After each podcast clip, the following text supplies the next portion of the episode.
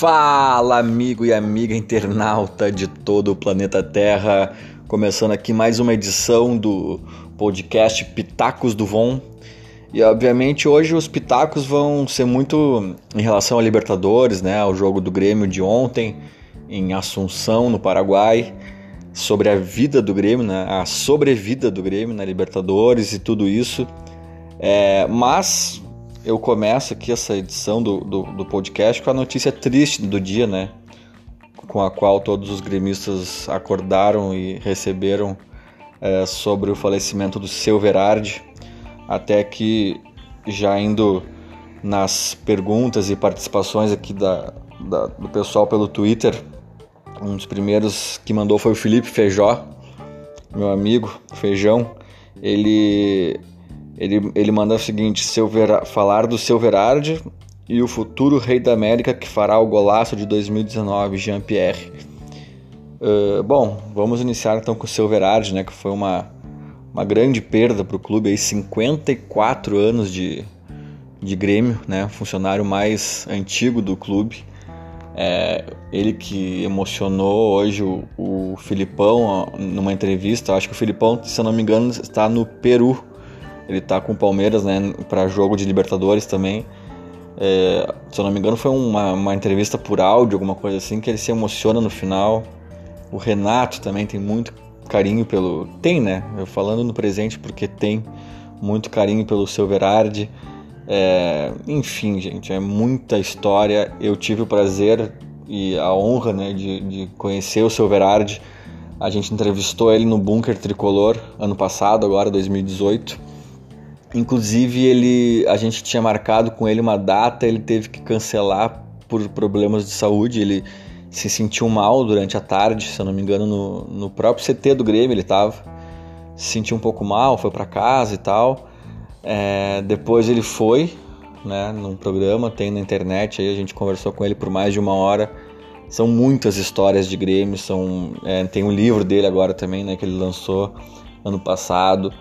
É um cara que pelo pouco que eu conheci parecia ser muito gente boa, assim, e por toda a admiração que as pessoas têm, né, por ele, acho que acho que realmente se trata de um ser humano muito muito legal, muito especial, assim, e, e, e o gremista então nem se fala, né, o legado que ele deixou ali, todo o trabalho dele no Grêmio, ele foi o cara, né, que ele nos conta isso naquele programa, ele foi o cara que trouxe o Filipão pro Grêmio na época que o Filipão era ninguém, assim, tinha, tinha até já tinha trabalhado no clube, assim, com menos, né, papel de destaque.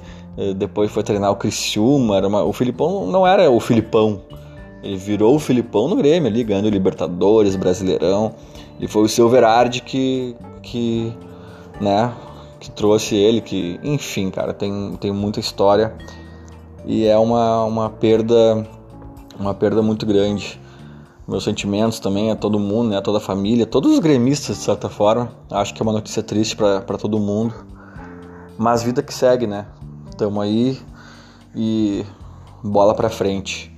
E nesse mesmo tweet aqui do, do Felipe Feijó, ele, que ele fala né, do seu Verardi, ele menciona o, o Jean-Pierre, daí já indo para a parte mais feliz do dia, né? Pra, para as novas gerações aí que estão surgindo e que realmente estão dando o que falar. O, o Jean-Pierre, há tempos eu falo, né, que uma hora vai entrar essa bola dele, uma hora vai entrar essa bola dele. Ele, a gente vê ali todas as ferramentas ali do guri, né, a gente vê que tem o talento.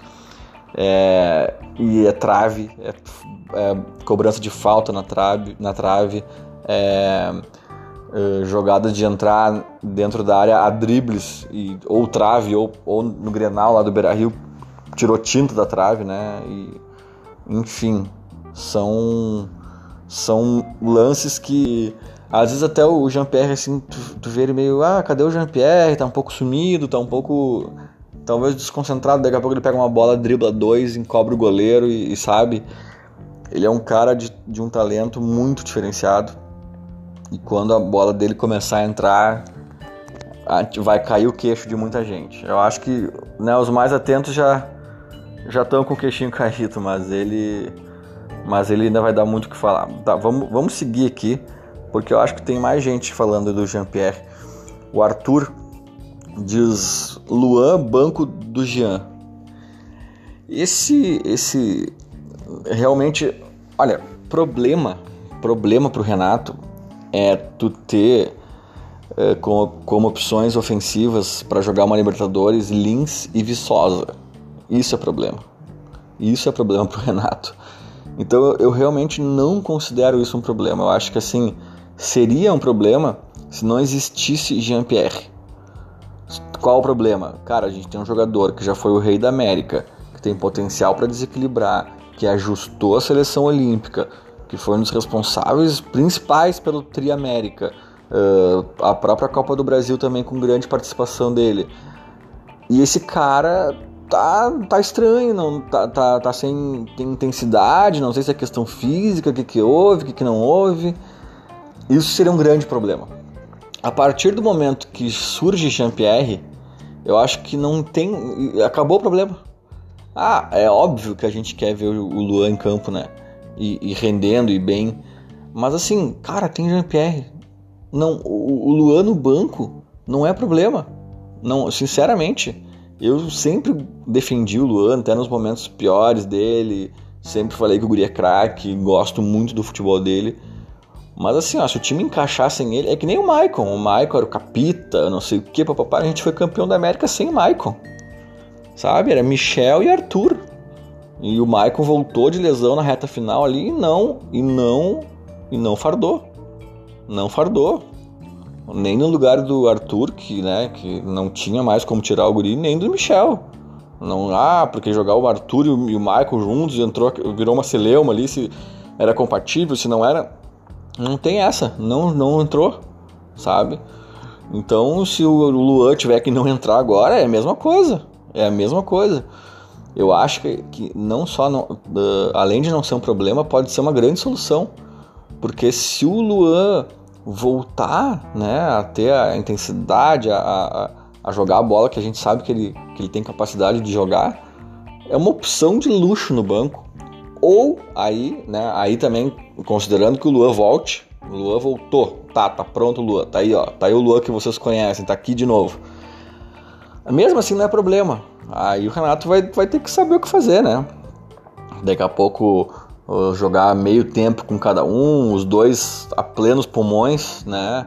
Ou achar um jeito de jogar com ambos. Hoje, por exemplo, uma coisa que eu faria, se a gente tivesse o Luan eh, pleno, né? É botar ele de falso 9. Não tira o Jean-Pierre, tira o André. Tira o André.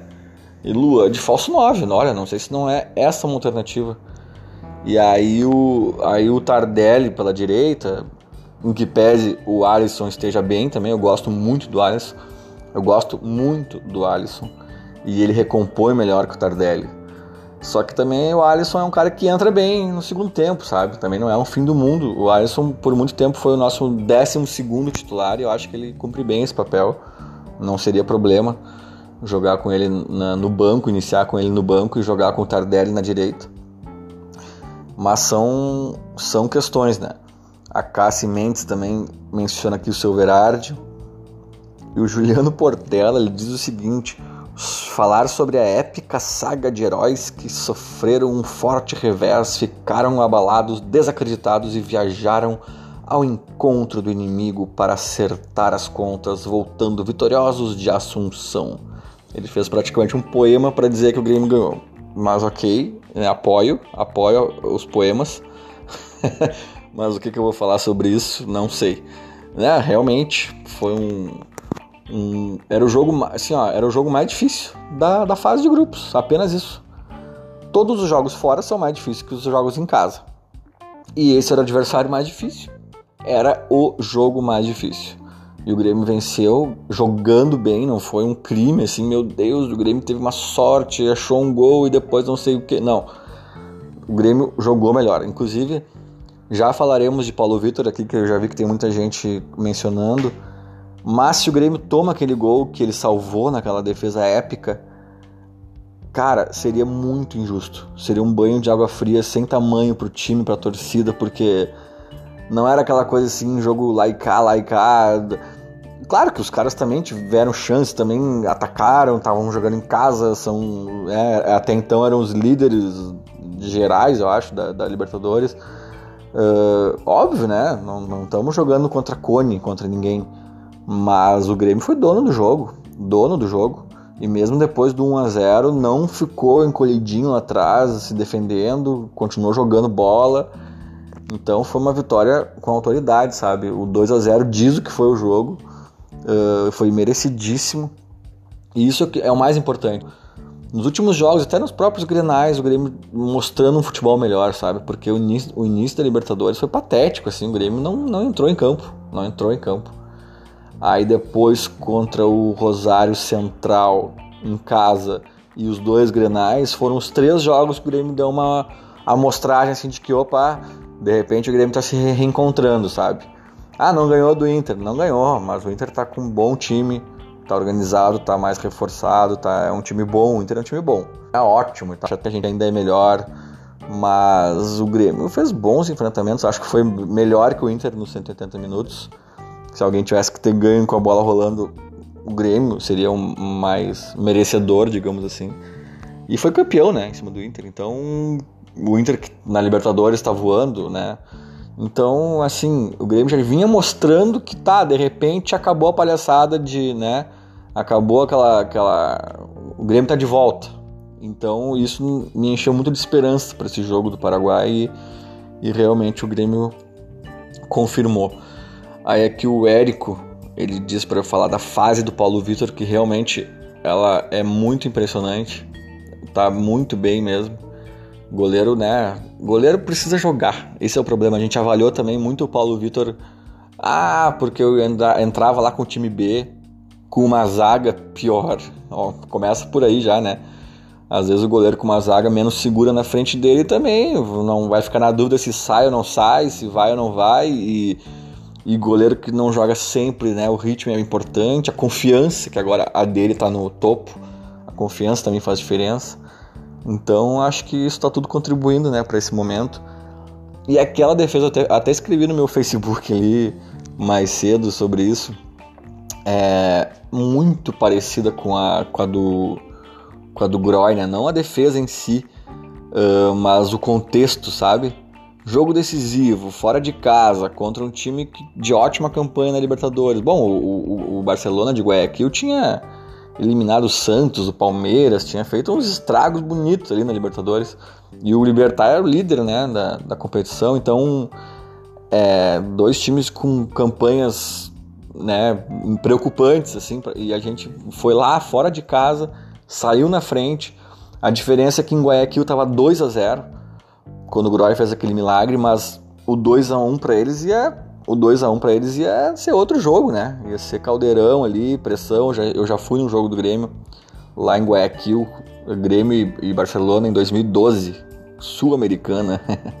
Gol do Werley de cabeça 1 a 0 pro Grêmio. Que momento. Mas assim, é um caldeirão aquele troço, vocês não têm ideia. Aquele troço lá, quando eles explodem, meu Deus, 60 mil pessoas é, e é um estádio assim, legal, assim, sabe? É, faz uma pressão. E se eles fazem aquele 2 a 1 o bicho é pegar, o bicho ia pegar. E aí o Groy faz o milagre e na sequência do milagre a gente faz o 3 a 0 e meio que liquida a fatura. E foi exatamente assim, o Paulo Vitor ontem fez o milagre, que ia ser um empate deles, ia ser uma tragédia. E na sequência, né, assim, ó, na sequência mesmo, é praticamente o contra-ataque dessa jogada. O Everton vai lá e faz o 2 a 0 e também liquida a fatura. E nos dois lances, assim, tu olha, se, for, vocês forem olharem os replays, assim, tanto torcedores né, das arquibancadas quanto os jogadores deles, assim, com as duas mãos na cabeça, assim, sabe? Não acredito que ele defendeu, sabe? É a mesma expressão. E na sequência da gol do Grêmio, nas, nos dois, Sério, eu fiquei bem impressionado com a coincidência, assim. Espero que o desfecho lá no fim também seja né, o, o mesmo. É, o João Mendonça Lima diz para eu falar do Grêmio. ok, vou falar um pouquinho de Grêmio aqui, prometo. O Tailson Antunes diz o seguinte: falar sobre o fato de não ser uma boa ideia ficar em primeiro no grupo, uh, tendo em vista os times que estão em segundo. Eu já ouvi alguém falando sobre isso hoje também, mais cedo na televisão, acho, não sei onde. Cara, não sei se eu concordo, porque no momento tem Boca e River em segundo, né? Tem Palmeiras em segundo, tem quem é que tem mais algum time cascudo lá em segundo, não me lembro qual agora. Mas primeiro que assim, ó, não se tem garantia, né, de quem vai acabar em primeiro ou segundo, ainda pode mudar isso aí. E cara, não sei, não sei. Também vai ter time pedreira em primeiro, sabe? Vai ter o Cruzeiro, vai ter sei lá mais quem. Então, talvez talvez o que o, o queira dizer é que esse ano não é tão mau negócio assim, porque tá meio dividido assim os cascudos, sabe? Ficaram meio em primeiro e meio em segundo, meio a meio. Então, é, pode ser, pode ser uma boa isso pra gente, né? Daqui a pouco pegar um Libertar nas oitavas ali não é tão mau negócio. Pegar um time até pior, assim, tipo, não é. Vamos, é. Uh, o problema é decidir fora, né? O Grêmio, é, o Grêmio é bom de pegar os caras uh, fora de casa na primeira. Os caras vêm faceirinho querendo fazer o resultado. O Grêmio, pá! O Grêmio não perde fora na, quando é a primeira. É difícil o Grêmio perder. E é uma realidade um pouco diferente. Mas contra o Lanús deu certo. Enfim, também dá para se adaptar a essa realidade, né? É, mas enfim, vamos, dar, vamos seguir aqui. Uh, a Stephanie também disse para eu falar sobre o Grêmio. não sei se as pessoas estão brincando, assim, ou se as pessoas não têm a mínima ideia do que, que é o podcast, quando eu perguntei no Twitter, né? Sobre o que, que eu falo, no, sobre o que, que eu não posso deixar de falar no podcast de hoje. Não sei se as pessoas não fazem a mínima ideia sobre o que eu falo geralmente no podcast, ou se elas estão só brincando. O Ismael disse para eu falar do Luan. Acho que eu já falei um pouco, né? Eu acho que é um cara que, se não conseguir voltar a intensidade, ao ritmo de, de o Luan que a gente conheceu, o Rei da América, não faz tanta falta, mas é óbvio que faz, né? Uh, porque o Jean-Pierre tá, tá pedindo permissão para decolar, né? Então, então isso dá uma, uma bela amenizada. Mas assim, o ano é grande, o ano é longo, é, a gente vai precisar de 16 titulares e mais alguns reservas. Então, assim, seria ótimo se o Lua conseguisse voltar. Aí o Renato se vira para entender quem é o titular, quem é o reserva, é, se joga com os dois, se joga com um, se reveza, é, não sei. Aí é problema do Renato, que ganha muito bem para saber disso. Mas, mas é isso.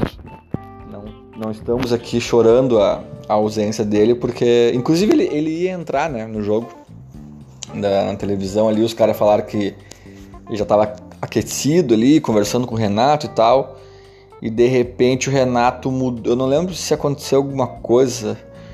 Uh, não, acho que não aconteceu nada, assim, não aconteceu gol, não aconteceu cartão, não sei por que exatamente o Renato mudou e botou o PP. Ele, ele cancelou a substituição, ele ia botar o Luan e botou o PP. E acho que o PP foi muito bem. Diga-se de passagem, o PP entrou muito bem. Aí o, o Arthur Garay fala para eu comentar alguma coisa sobre Kahneman e Everton. Bom, né, eu acho que, sinceramente, eu fico um pouco assim por causa de Luan, que no momento tá mal, tá até afastado, e de Jeromel. Eu fico um pouco assim por causa desses dois caras, e no momento, principalmente por causa de Jeromel. Eu fico um pouco assim de falar o que eu vou falar, mas eu acho que Kahneman e Everton são os melhores jogadores do Grêmio. É, o Jeromel é muito discutível e também, e o Luan na fase Rei da América, né, é, ele é um cara que também é, se credencia a, a ser um dos melhores do time. Mas se fosse para escolher dois hoje, Assim, ó, eu, eu sei que é, é, é, muito difícil escolher Kahneman ou Jeromel, assim, quem é o expoente da zaga. Eu até acho que, sob vários aspectos, o Jeromel é esse cara. Acho que o Jeromel consegue fazer o cara que tá do lado dele jogar melhor, mais do que o Kahneman, sabe? Acho que, enfim. Mas, meu, nossa, eu, eu gosto demais do Kahneman. Acho que ele, ele é o Grêmio, assim, ele tem a cara do Grêmio, ele tem o o espírito da Libertadores, ele é um cara que entrou, ele é um cara que, que é, é, é, ele disputa, ele disputa, sabe? Ele não vai, ah, hoje eu vou jogar, não, hoje eu vou disputar, vou competir, sabe? É um cara que, que faz o que tem que fazer para tentar evitar gol, que a gente tome gol, sabe? Para tentar anular o, o, atacante deles. Ele é um cara que irrita todos os atacantes, todos os atacantes se irritam com ele. É, e é bom ter do teu lado um cara que irrita os outros, né? É sinal que ele tá fazendo o trabalho dele muito bem feito. E o Kahneman é, é força, é, é, é, sabe, é pujança, é, é o cara. Ah, eu gosto demais do futebol do Kahneman. Acho que ele tinha que morrer no, jogando no Grêmio, assim, se aposentar no Grêmio, virar dirigente. Eu, eu fiz um, um tweet sobre isso uma vez, eu, eu, que eu deixei até fixo por um tempo. Eu acho que o Kahneman tinha que se aposentar no Grêmio, depois tinha que virar dirigente do Grêmio e depois tinha que, quando morrer, cremar e jogar as cinzas dele dentro do, da, do, da, da, da arena, da, do gramado da arena. Cara, é, eu acho ele assim, sabe? Ele é um cara ainda meio novo, sabe? Recém, agora esses dias ele fez 28 anos. O cara já era campeão da América com o San Lorenzo com 23. O cara anulou o Cristiano Ronaldo no Mundial com 23 anos. É, mas enfim, e o Everton é seleção, né? O Everton, vamos aproveitar enquanto ele está por aqui, porque o Everton é totalmente fora da curva. Eu não entendo por que, que o Everton não vai para cima dos caras 20 vezes durante o jogo. Por que, que ele não vai para cima dos caras 15, 20 vezes durante o jogo? Porque assim, ó, olha, olha os grenais, assim, sabe? Quase todo jogo ele vai para cima dos caras três vezes. Três vezes. Daí ele, daí ele se dá bem em duas. Uma ele erra absurdamente, erra bizarramente. Aí outra bate na trave, aí outro goleiro faz um milagre. Cara, vai pra cima dos caras 15, 20 vezes. Ontem eu tava vendo o jogo num churrasco com amigos e o Everton errou umas três ou quatro bolas assim antes de fazer os gols. E alguém xingou ele, assim, sabe? Porra, Everton, o que tá acontecendo? Caralho, o que, que tá. E o Everton também meteu umas duas, três bolas na mão, assim, nos lances meio estranhos, assim, tá? Ele tava. Parecia que não tava rolando, sabe? No início do jogo, assim, com ele. E eu falei, eu falei, cara, é, mas é ele, ele tá errando, ele errou uns contra-ataques, errou a passada, outra ele foi tentar driblar o cara e perdeu, outra ele fez não sei o que e botou a bola, outra. Eu falei, mas é isso, velho, é isso, é isso. Eu, eu falei exatamente assim, eu só errei o número, né? Mas eu falei assim, cara, eu quero que ele vá para cima dos caras 15 vezes e erre miseravelmente 12. Eu quero que 12 bolas ele erre miseravelmente. E 3 ele faça 3 a 0 pra gente. Acabou. Sabe? Porque ele é esse cara que tem essa capacidade. E foi quase isso. Eu não sei se eles caras, mas ele foi umas 10 pelo menos. E fez 2 a 0 sabe? É, então é isso. Ele é agudo, ele tem uma capacidade. Acho que ele tem que ir para cima. Ele tem que ir para cima, fazer o facão e correr ali pela, sabe? Não, é, é, um desperdício às vezes tu ter o Everton ali, daí ele pega a bola na esquerda, daí, aí domina, daí espera a marcação chegar, daí toca para trás de novo, pro meio. Claro que tem que fazer isso às vezes, né? Cadenciar o jogo de vez em quando, mas, cara, pelo menos 10, 15 vezes tu tem que ir pra cima dos caras, velho. Tem que ir pra cima dos caras, ah, mas aí se perde, cria contra-ataque. Cara, tu tem que armar o time para proteger o Everton ali. Ó, galera, ó, o Everton vai 15 vezes pra cima dos caras. Então, tem alguém aqui, Cortez, talvez mais alguém do meio ali fechando. Saibam disso, que ele vai perder 10 bolas. Mas ele vai fazer duas. E aí a gente precisa de dois gols só, tá, tá tudo certo.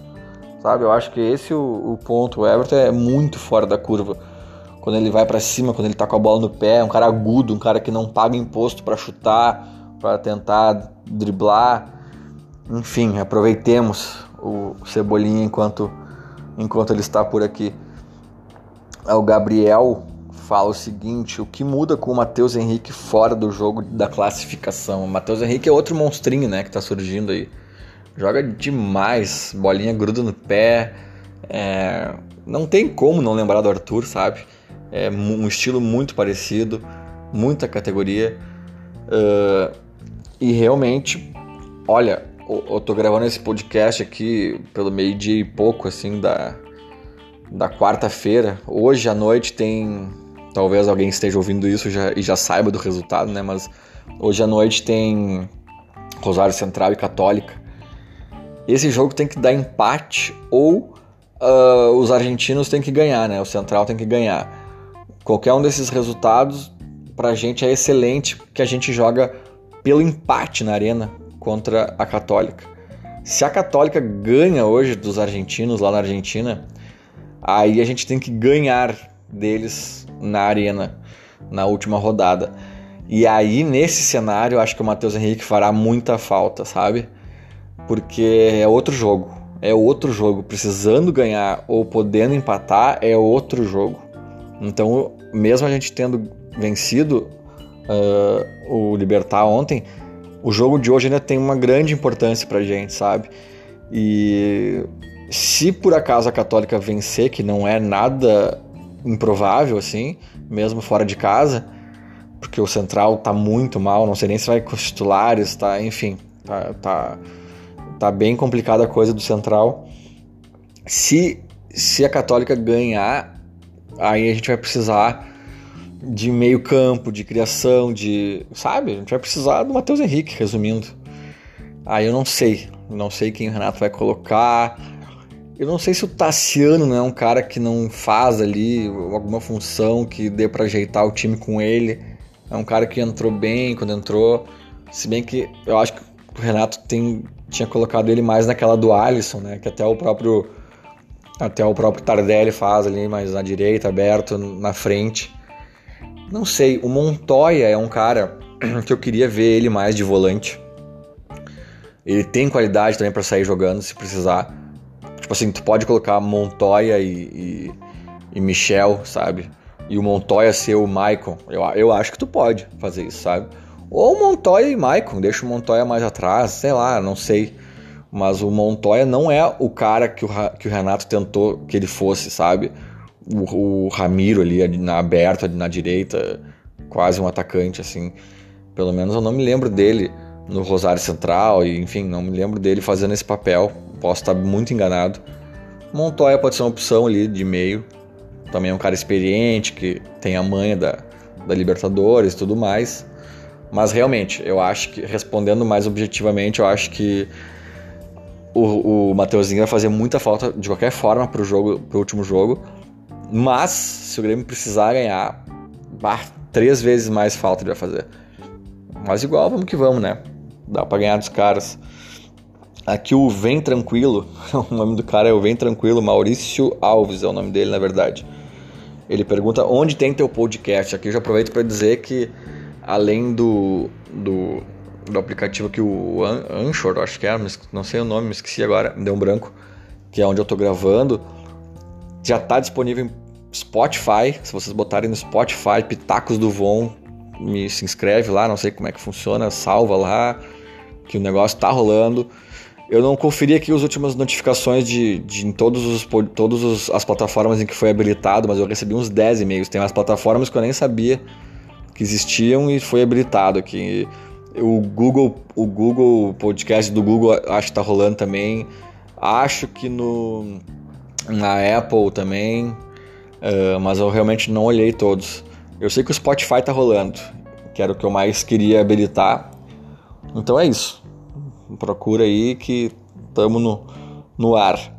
O Bruno Barreto também menciona seu Verardi.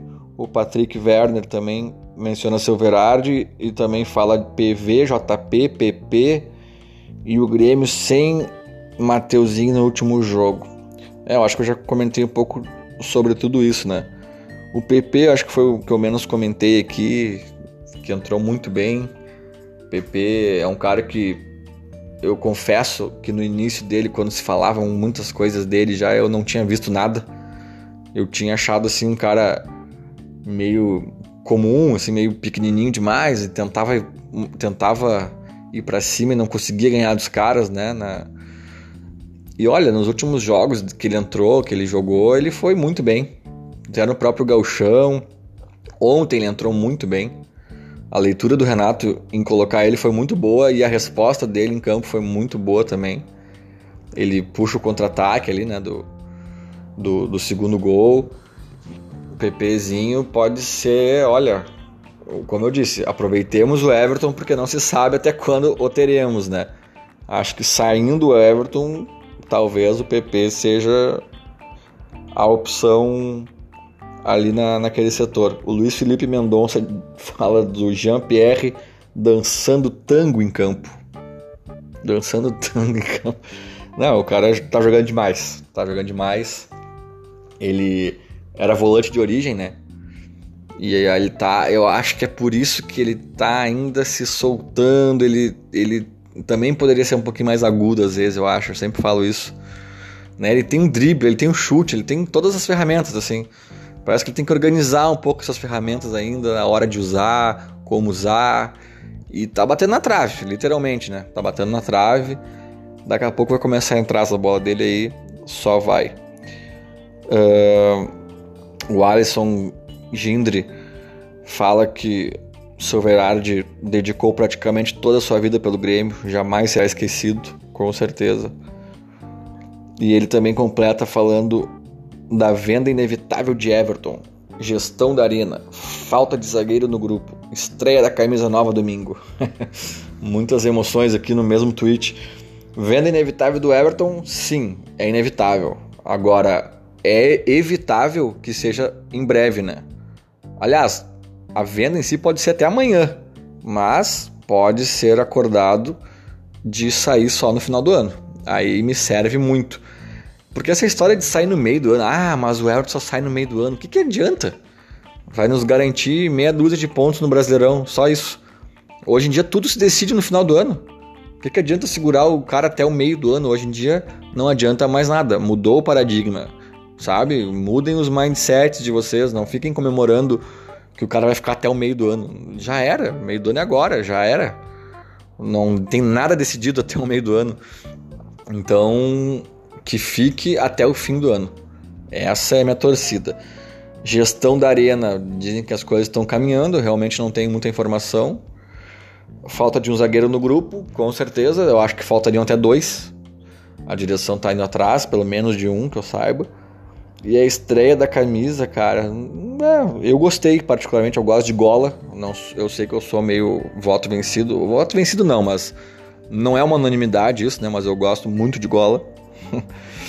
é, bah, já, já estourou meia hora aqui, não vou conseguir ler, ler tudo. O Michel fala do ritmo mais baixo do Grêmio no segundo tempo, ou nos últimos 20, 30 minutos do jogo. É, possibilidade de um zagueiro da base subir para suprir lesões ou ausências de Jeromel, Kahneman e Paulo Miranda. Eu acho que já subiu até, né? Mas o problema é que, como eu sempre falo, zagueiro é um bichinho que fica confiável depois dos 25. Com raras exceções, né? Falei hoje mesmo aqui do Kahneman, campeão da América aos 23 anos mas com raras exceções. O próprio Jeromel, um cara que estourou depois dos 25. O Léo, o zagueiro do Cruzeiro, que foi do Grêmio, ele é um cara que aqui era um cara, um ok, assim, nada demais, não era espetacular. Hoje ele tá muito maduro, muito seguro, virou um zagueiro de outro nível, outro patamar. E isso com defensores em geral, né? Talvez até goleiros, mas zagueiros eu acho que é uma regra é, maturidade, né? Então, assim, às vezes é um pouco arriscado pegar um zagueiro da base, mas acho que para compor elenco tem que ter, né? Porque se o Grêmio quiser contratar só mais um, ainda vai ser pouco. E sobre o ritmo mais baixo do Grêmio no final, eu acho que faz parte, né? Todo mundo cansa um pouco e ganhando o jogo, então é mais nada que se dê uma cadenciada. Não sei se isso é um, é um problema, não sei, mas vamos ficar de olho nos próximos aí. O Maicon fala do PV, né, que eu já mencionei. O Vitor Maziero pergunta por que o Marinho não joga. Eu acho que é uma questão de facerice, eu acho que o Alisson recompõe bem melhor ali.